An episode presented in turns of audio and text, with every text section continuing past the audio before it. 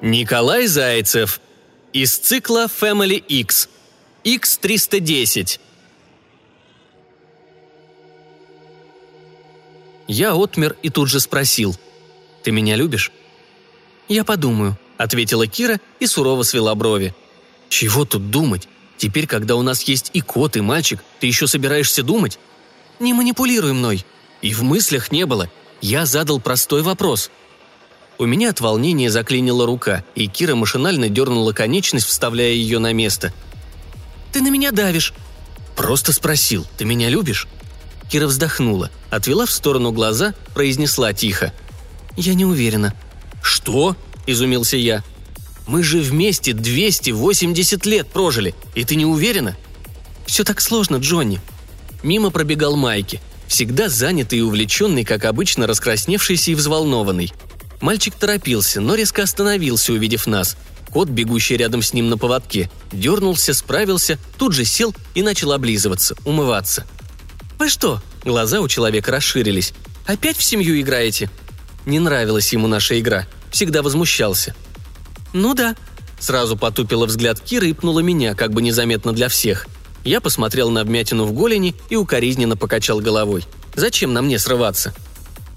Ему же нельзя, опять перегреется. Ты забыла, что было с ним в прошлый раз?» «Я помню.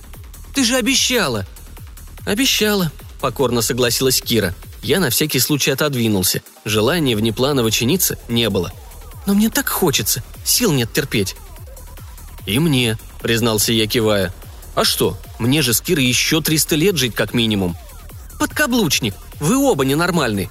Вот посмотрите, когда-нибудь у Джонни взорвется голова. Тогда вы поймете, что доигрались». «Где ты слово такое услышал? Подкаблучник?» – изумилась Кира, и глаза ее расширились. «Так папа его сестра всегда называла». «Подкаблучник», – протянула Кира и с интересом посмотрела на меня. Закачалась, думая. Слово ей определенно понравилось. Я не понял, о чем они говорят. Потрогал свою стальную голову, проверяя, цела ли она. Даже не нагрелась. Можно дальше продолжать играть в человеческую семью, в отношения.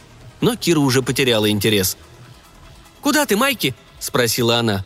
Мальчик вытер нос, подтянул штаны, запыхтел. «Смотреть, как с неба падают корабли. Сегодня тот самый день. Вы что, забыли?» «Продолжаем играть?» – вяло предложил я, и Кира задумалась. «Действительно, что необычного в горящих кораблях? А тут драма, ссора, любовь, эмоции. Настоящий человеческий кайф с инфарктом в конце. Кстати, мне придется изображать, если что. У Кир не получалось. А может, она просто не хотела? «Эй, вы чего?» – забеспокоился Майки. «Иди один», – предложил я. «Не бросай кота в огонь», – строго напутствовала на прощание Кира. И мы снова посмотрели друг другу в глаза, а потом решительно взялись за руки. Сейчас начнется самое интересное – кульминация в отношениях. «Стойте!» – отчаянно закричал Майки. «Что еще?» Кира отвлеклась и посмотрела в сторону говорящего. Я же не мог отвести взгляда от любимой. Признаться, шею заклинило в самый неподходящий момент. «Но так же нельзя!» «Почему?» – удивилась Кира. «Вы созданы для того, чтобы встречать корабли!» Я поморщился. И вдруг, совершенно неожиданно для себя, вспомнил слово. Давно хотел его сказать, но все время забывал. Теперь самое время. «Выходной», – по слогам сказал я. «Выходной». Уже уверенно лязгал металлом мой голос. «У киборгов не бывает выходных!» Мы переглянулись, задумались. Я начал нагреваться – как всегда, выход из положения нашла Кира. Можно присвоить ситуации кодовое слово X. Я кивнул. Разумно. Всегда так делаем, если не знаем, как выйти из тупика или когда информация непонятная. «Мы больше не будем играть в семью», — сказала Кира мне и мальчику. В своей надменности она была так красива и неприступна, что я не удержался и влюбился в нее снова. Потом опомнился и спросил «Почему?» и расстроился. «Ага, так я вам и поверил. Майки дернул пару раз за поводок кота. Тот ошалело мяукнул, не зная, что от него хотят. Заметался. «Теперь мы будем играть в Икс». «А что это? Выходной, что ли?» – предположил я.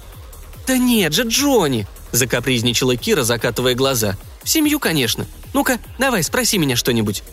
Я замялся. Потом прошептал приглушенно и на всякий случай взволнованно. «Ты меня любишь?» Кира фыркнула, задрала нос к небу и надменно прищурила стальные веки. Значит, начала меня игнорировать. А сама, я-то видел, косилась на меня незаметно, как я восприниму и оценю ее театральную позу. Хорошо оценив, я расстроился по всем правилам игры. С неба стали падать корабли –